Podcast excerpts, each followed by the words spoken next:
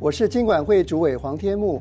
很多民众投保了防疫保险，担心权益受损，但根据保险法规定，防疫险从确诊或隔离日起两年内都能申请理赔，不用急着申请确诊或隔离证明，请将卫生单位量能留给有医疗紧急需求的病患，疫苗打三剂，一起做防疫。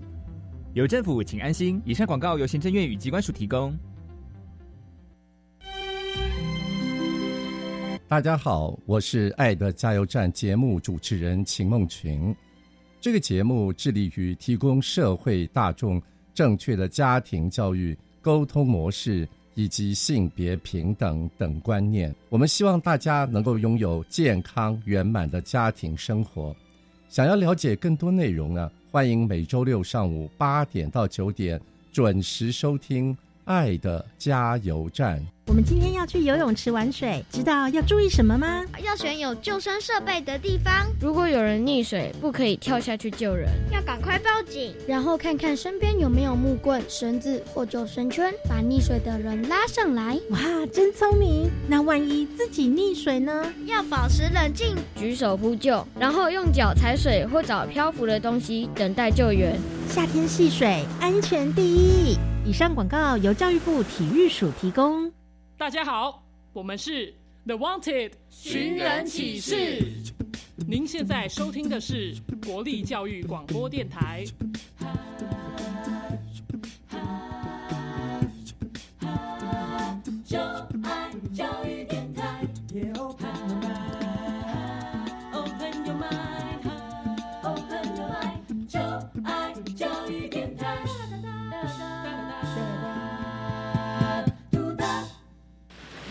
为什么海水是咸的？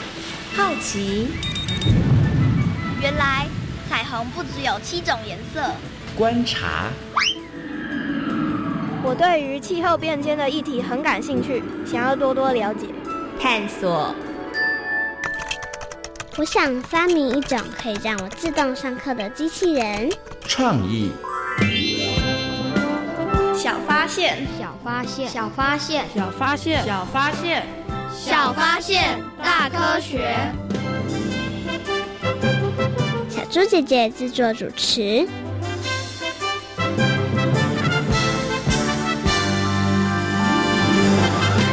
吴一婷，你的船应该只能在沿海捕鱼吧？为什么？因为你画的船太小了，根本不可能到远洋捕鱼。渔夫不都是一艘船跑透透吗？这怎么可能？每个海域有的鱼都不一样，捕鱼的方式也不同，当然船的设备大小也不一样。小发现，别错过大科学过生活。欢迎所有的大朋友、小朋友收听今天的《小发现大科学》，我们是科学小侦探，我是小猪姐姐，我是诗密，很开心呢，又在国立教育广播电台的空中和所有的大朋友、小朋友见面了。诗密，你喜欢吃鱼吗？喜欢，我喜欢吃鲑鱼还有鲷鱼。嗯，你喜欢吃的小猪姐姐也很喜欢哦。那请问一下，你有没有曾经想过，在餐桌上美味的鱼，它到底是从哪里来的呢？我知道是渔夫捕捞的。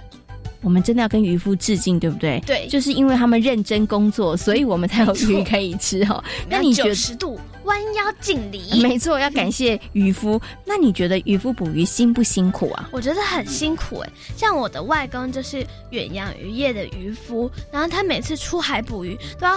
隔很久的时间才会回来。嗯，其实渔夫捕鱼真的非常非常的辛苦哦。那小猪姐姐问你哦，你刚刚是说你的外公他是远洋捕鱼的渔夫，对不对？对。那你知道台湾的渔夫他们都去哪里捕鱼吗？嗯，都是远洋吗？啦。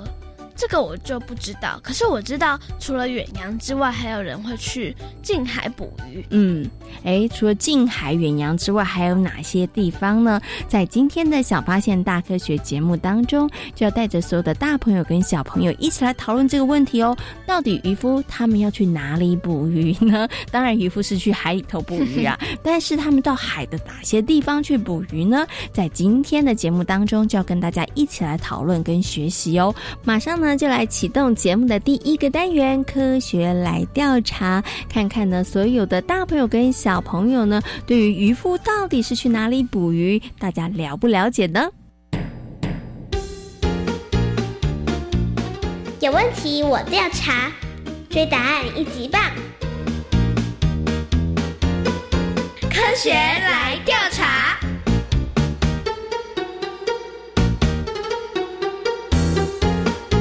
科学来调查，总共设有三道关卡，闯关成功就能获得最高荣誉——海星奖。答对两道关卡者是海兔奖的得主。如果只答对一题的话，哦哦，那就请你带回海龟奖，继续好好努力。祝福各位挑战者！顺利闯关成功。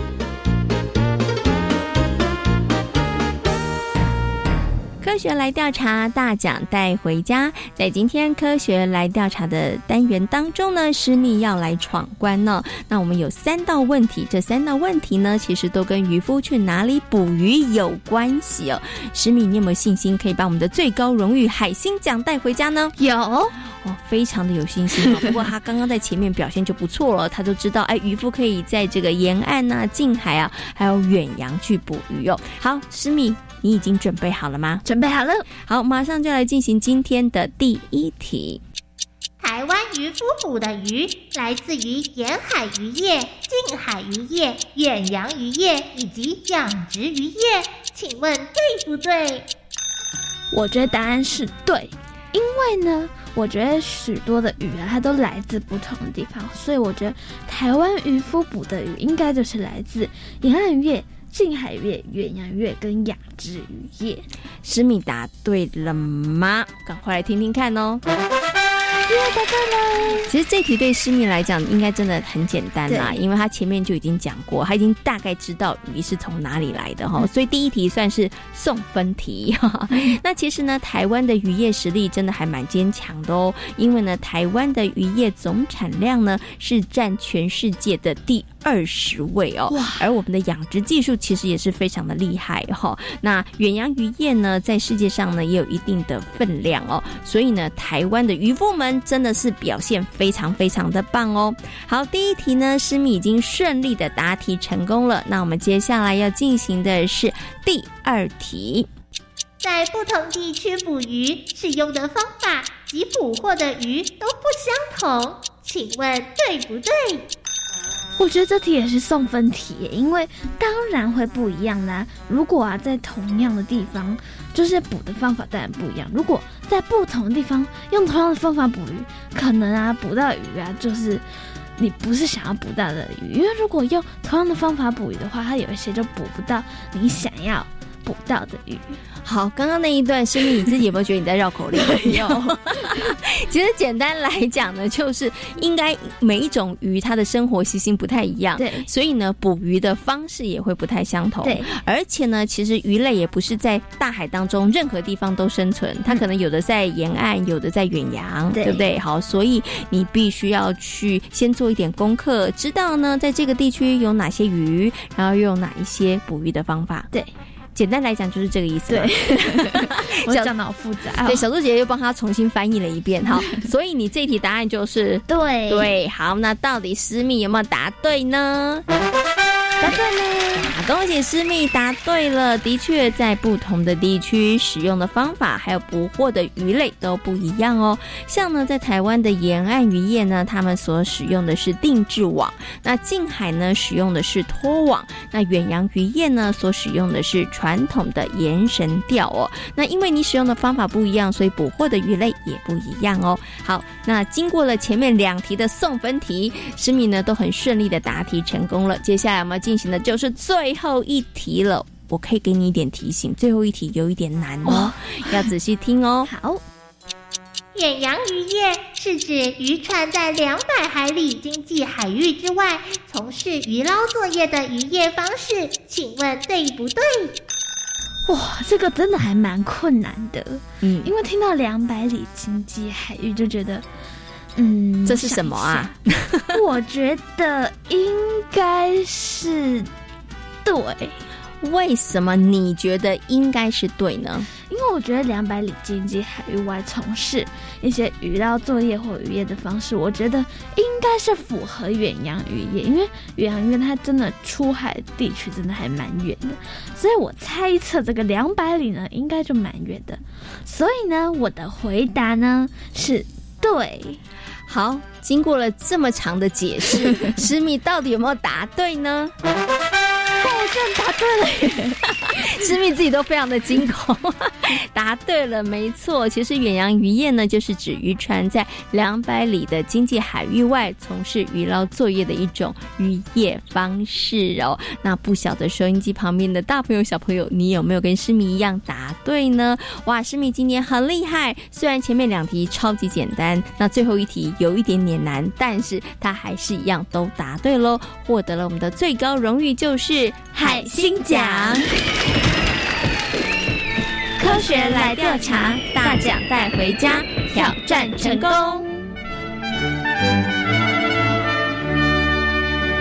小鹿姐姐，我觉得今天的题目啊，三分之二简单，三分之一非常困难哦。那你觉得哪一题有点难呢？这是第三题。嗯，第三题真的有一点点难哈。不过还好你答对了，对不对哈？那你怎么这么厉害，最后可以答对呢？因为我觉得只要了解它语义啊，然后了解它要表达什么，最后呢，它就会会选出一个正确的答案。诗密小猪姐姐问你哦，你觉得渔夫为什么啊？他们去捕鱼要分成沿岸渔业、近海渔业、远洋渔业呢？我觉得应该是他们去的地方不同，捕到的渔货应该也不一样。哦，所以要有一些区分，对不对？而且船的大小会不会也有差别？当然有差别，像远洋渔业的话，船主要比较大，然后准备的东西也比较多。嗯哼。那我再来问你一个问题，那你觉得啊，沿岸渔业、近海渔业、远洋渔业跟养殖渔业哪一种渔获量比较高？如果是以文字上面来推断的话，我觉得应该是远洋渔业。为什么从文字来推断是远洋渔业？因为它比较远呐，而且出去的时间也比较长，所以照理来说，渔获量应该会比较多。你肯定你的答案吗？不肯定，所以我们现在就要请专家来告诉你，到底有没有答对喽，好不好？马上呢就进入今天的科学库档案，为所有的大朋友小朋友呢邀请到了台北市海洋教育中心的海洋教师卢主峰老师来为大家解答喽。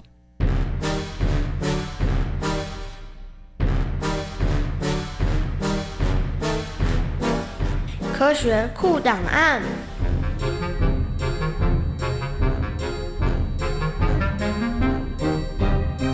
卢主峰，台北市海洋教育中心蓝极海洋教师，擅长海洋生态环境教学。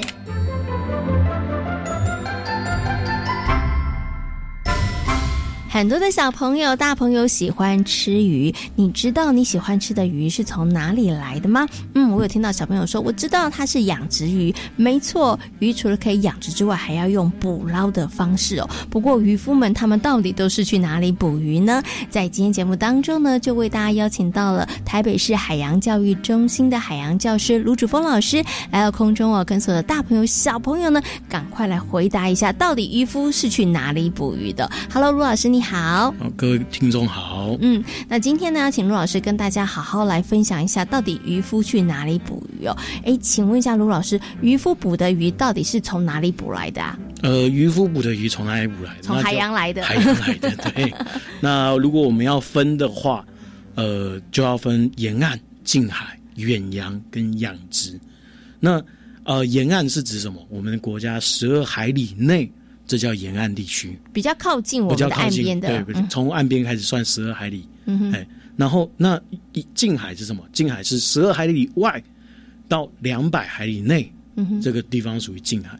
那远洋就是超过两百海里，或者是直接到别的国家是。去捕鱼。嗯哼哎，那养殖就不用讲了，那就是我划地啊灌水嗯哼，这就叫养殖渔业。是 OK，所以呢，鱼是从哪里来呢？简单来讲，当然就是渔夫去捕来的，或者是养殖来的，对不对？可是渔夫捕鱼呢，还分着不同的地方，十二海里、十二到两百海里就是近海渔业，两百以上就是远洋渔业。哈，对，哇，天哪！我们在餐桌上面可以吃到各式各样不同的鱼类，其实真的都是我们的渔夫们，他们好辛苦，哦他们到不同的地方去捕鱼哦。所以呢，请问。像卢老师哦，是不是有渔夫他专门就是哦，我只捕这个沿岸的渔业，然后或者是有渔夫他专门就是捕远洋的，还是呢渔夫他们其实是任何的这个哎，不管是沿岸啊、近海还是远洋，他们其实都去捕呢？主要看这个渔夫他的船嗯是什么样的等级。如果你今天要一艘呃开的，比如说五十公吨以下的船。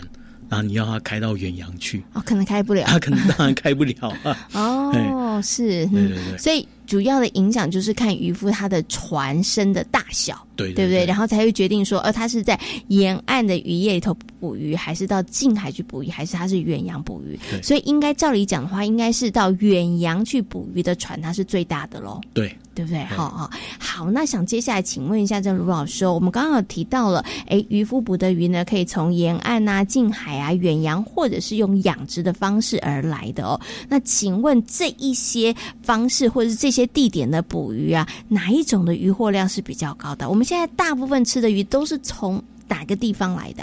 是远洋啊，还是这个沿岸，还是都是靠养殖的呢？呃，我们目前来讲，大部分的鱼是靠哪边来的？第一个叫做养殖渔业，所以养殖是比较高的。哎，我们喜欢吃的鱼，通常都多数都养殖。白虾你喜欢吃吗？喜欢。蛤蜊你也喜欢？吃？喜欢。啊。再来讲，鲑鱼你一定喜欢吃。嗯，鲑鱼也是养殖的。鲑鱼也是养殖的。嗯那再来，呃，比较便宜的鱼，比如说球刀鱼。嗯。哎，这就是远洋渔业。是。然后鱿鱼也是远洋渔业。嗯。呃，尾鱼、煎鱼这一类也算是尾远洋渔业。嗯。哎，那这两个养殖跟远洋，因为它的作业时间比较长的关系，所以如果比较起来，当然养殖跟呃，远洋它的产量一定是最高的。嗯，因为他们花费的时间比较久啦，对不对？因为养殖的话，你不是一捞就可以，你还要这个鱼要养它，对，花比较长的时间。对，如果以目前来讲，营养午餐这些，通常都是这些为主。是 OK，好，那请问一下这个卢老师哦，我们刚刚提到了这个渔夫啊，捕鱼或者是我们平常生活当中吃到的这些鱼，它是从这些地方来的。那现在呢，海洋的渔业在捕捞这个部分上面面临了什么样？样子的危机呢？好，呃，我们就从比较有公信力的人物来讲，那中央研究院的生生物多样中心有一位邵广昭老师，他就在吃鱼这堂课里面有提出六个概念，就是海洋目前面临到的危机。第一个是公有物的悲剧，那是什么意思？目前来讲，呃，海洋生物在捕获前它是没有主人的，嗯哼，所以造成的影响就是什么？我今天不对，我今天不抓，明天就会有人抓，所以我赶快把它抓完。嗯，哎，那第二个是什么？呃，网子是没有具有选择性的。嗯，所以今天大鱼小鱼都抓。对，大鱼小鱼都抓。我今天可能目标物是石斑鱼好了，我有没有可能抓到莫名其妙抓到一只海龟？有可能，是非常有可能的。所以误捕弃货的比例很高。再来就是我们呃。全世界在对于公海捕鱼这件事情是没有一个统一标准。可能中国说，我今天你乱抓鱼，我就把你抓起来关三年。嗯哼。台湾就说啊，你抓起来，你乱抓鱼，我罚款罚你两万块。嗯。所以没有一个法则不一。对，法则不一。这还就是多人人人的一个观念里面，多多半认为海洋生物，呃，不是野生动物，嗯，那是食物，所以它不会对。啊，不会像对待陆地动物一样对待海洋生物。然后在第五个是什么？第五个是，呃，海洋保育不能只单单做海洋，事实上它跟陆地是息息相关的。那如果你要把海洋保护好，陆地也要同时保护好。嗯。最后一个是什么？就是我们有一些呃政策方面是不合时宜的，那导致的结果就是我们的渔业会越来越枯竭。嗯嗯，所以呢，其实刚刚卢老师有提到了有几个面向哈，其实都是大家对于海洋可能有一些不太正确的一些观念，然后就会导致呢，其实海洋现在的这个渔业上面面临非常大的困境哦。可是从刚刚卢老师点的这几个面向，其实也提醒我们要从这几个面向好好去关心我们的这个海洋的渔业。如果大家现在不关心，面对一些问题，我们没有赶快想出解决的方法的话，很快很快，我们真的就会没有鱼可以吃喽。对，二零四八年。对，其实真的距离现在不会太久了哈。也希望所有的大朋友跟小朋友真的可以好好来关注这个问题。今天呢，也非常谢谢卢主峰老师在空中跟所有的大朋友小朋友的分享，让大家知道到底渔夫他们是去哪里捕鱼的哦。谢谢卢老师，谢谢各位。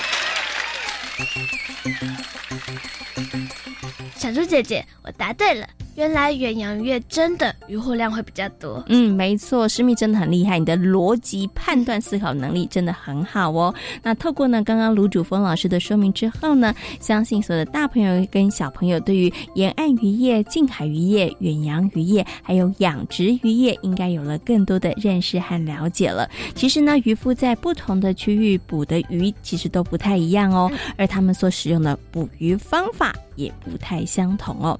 那事实上呢？为了要能够捕到鱼，渔夫啊必须要学习很多很多的事物哦。师密，你觉得渔夫要先做哪一些功课跟准备呢？我觉得渔夫应该要先知道他们要去哪里捕鱼，然后也要知道一些方位啊，不然就回不来了。嗯。然后，而且要针对哪一种鱼，应该用哪一种方式，他们都要先做好功课，对不对？哈，所以呢，渔夫要出海一趟去捕鱼呢，事前真的要做很多很多的事情哦。好，那其实啊，我们也听过很多跟捕鱼有关的故事哦。所以呢，接下来呢，就要进入今天的科学斯多利的单元，来邀请所有的大朋友跟小朋友来听一个有趣的捕鱼的故事哦。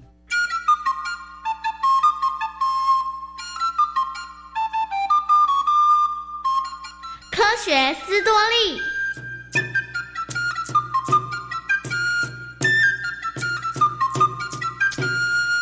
从前，在日本海边的小村庄，住着一位年轻的渔民，他叫做浦岛太郎。不管是刮风还是下大雨，太郎都会认真的出海打鱼，因为他得靠卖鱼的钱养活家里头年迈的父母。这一天，太郎跟往常一样划船出海捕鱼，但突然间，海面上吹起了狂风巨浪，所有的渔船都已经打道回府了。但太郎还是不畏惧风浪，他还是认真的在海面上撒网捕鱼。但等到太阳西下，太郎的鱼篓里却只有三条小鱼。嗯，今天运气真是太差了。太郎只好沮丧地带着三条鱼回家，他心里不停地盘算着如何能够多捕点鱼。走着走着，就在离海岸边不远的地方，太郎看见村里的孩子们聚集在一起，还不停地大声吵闹。他仔细一瞧，才发现原来村里头的孩子抓到了一只海龟。一群人，有人用棍子敲打海龟的壳，有的人则是把海龟翻过来又翻过去的。你们放走它吧，要不，嗯，我用我手中的小鱼跟你们交换。太郎不忍心小海龟继续被欺负，于是他提议用手中的三条小鱼交换小海龟。孩子们对于这个提议都乐于接受。于是，最后他们带着三条小鱼开心的离开。等孩子们离开后，太郎蹲了下来，一边仔细的查看海龟有没有受伤，一边对着海龟说：“这群顽皮的孩子真是太不应该了。还好你没有受到太大的伤害，快点平平安安的回家去吧，千万要小心哦，不要再让这群淘气的孩子抓住你了。”小海龟游入水中之后。一次又一次的回头看着太郎，就好像是在感谢他一样。最后，小海龟在大海的波浪中消失了。第二天，海上又刮起了大风，但是太郎仍然出海捕鱼。这次他决定要满载而归，但是，一直到中午，他还是什么都没有捕捞到。等到傍晚的时候，鱼篓还是空空的。就在他打算回家前，决定再撒一次网。突然，太郎觉得渔网有一些动静。太郎用尽全身的力气把渔网往上拉，拉着拉着，最后在渔网底发现了一个闪闪发亮的东西。哦，那到底是什么？等到太郎定神一看，原来有一位漂亮的少女，而她身后跟着一只大海龟。看到眼前的景象，太郎惊吓得说不出话来。这这到底是怎么一回事呢？嗨，我就是你昨天救的那只小海龟。其实我是海王的女儿，为了感谢你的救命之恩，我今天特别来邀请你到我父亲的王宫去玩。什么？到海底的王宫吗？可是我只是个凡人呢，真的有机会可以到龙宫去看一看吗？嗯，我们都很欢迎你的，请跟着我来吧。公主的话一说完，就拉起太郎的手，让他坐在大海龟的背上。没有一会儿时间，海龟迅速的潜入了海底。大海龟用四肢奋力的划水，太郎觉得自己越来越接近海底，连四周海水的颜色也越来越深。他看到眼前有一座雄伟壮观的宫殿，闪烁着奇异的光芒。当来到宫殿门前的时候，两扇门立刻旋转而开，一大群色彩鲜艳的鱼群朝着太郎及公主的方向游了过来。后来，在海王的安排下，太郎与公主成婚，在海底王国度过了三年幸福快乐的时光。突然间，太郎想起了家中的父母，他想回到家乡去看一看。起先，公主想要劝阻太郎留下来，但是后来发现太郎心意已定，他决定让太郎回到家乡。在告别之前，公主送了一个漂亮的盒子给太郎。好吧，请你带上这个盒子吧，它叫做玉匣。记住，无论遇到什么状况，都不能打开它。只要你好好的保存它，我们就有再重逢的一天。太郎收下了玉匣，再度坐上大海龟的背，挥别了公主和雄伟奇幻的龙宫，游回了家。才一眨眼的功夫，太郎已经回到了家乡的海边。他匆匆忙忙的向海龟道谢之后，便跑向了沙滩。但眼前却不再是熟悉的景象，就连来往海边的渔夫也全没有一个认识的。太郎找不到回家的路，心里头好着急哦。太郎拦下了一位正要到海边捕鱼的渔夫，想要打听到底出了什么事。三百年前哦，在这里是住着一个叫做浦岛太郎的人呐。但是有一次，他出海捕鱼后，就再也没有回来了呢。太郎坐在沙滩上，眼睛望着大海发呆。突然，他看到了公主送给他的盒子，他完全忘记了公主曾经对他说过的话。于是，他顺手打开了盒盖。突然，三阵细长的白烟从盒子冒出。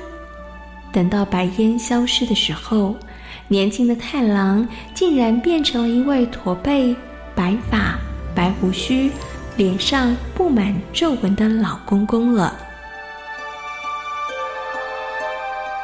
在今天《小发现大科学》的节目当中，跟所有的大朋友、小朋友讨论到的主题就是渔夫去哪里捕鱼？渔夫当然都是去海里头捕鱼啊。不过呢，因着地方远近的不同，所以发展出了不一样的渔业。请问有哪一些呢？有远洋渔业、近海渔业、沿岸渔业，还有养殖渔业。可是，请问师密，渔夫可不可以出去捕鱼的时候就尽量的捕，用力的捕，然后把鱼通通都捞走呢？当然不行哦。嗯，因为啊，海洋资源其实是真的有限的，所以呢，渔夫在捕鱼的过程当中呢，他们也不是所有的鱼都把它捕捞上岸哦。那也希望所有的大朋友跟小朋友呢，也可以一起来好好爱护我们的海洋资源哦，不要让我们的海洋资源越来越匮乏哦。小发现，别错过大科学过生活。我是小猪姐姐，我是诗蜜。感谢所有的大朋友、小朋友今天的收听，也欢迎大家可以上小猪姐姐游乐园粉丝页，跟我们一起来认识海洋世界哦。我们下回同一时间空中再会喽，拜拜。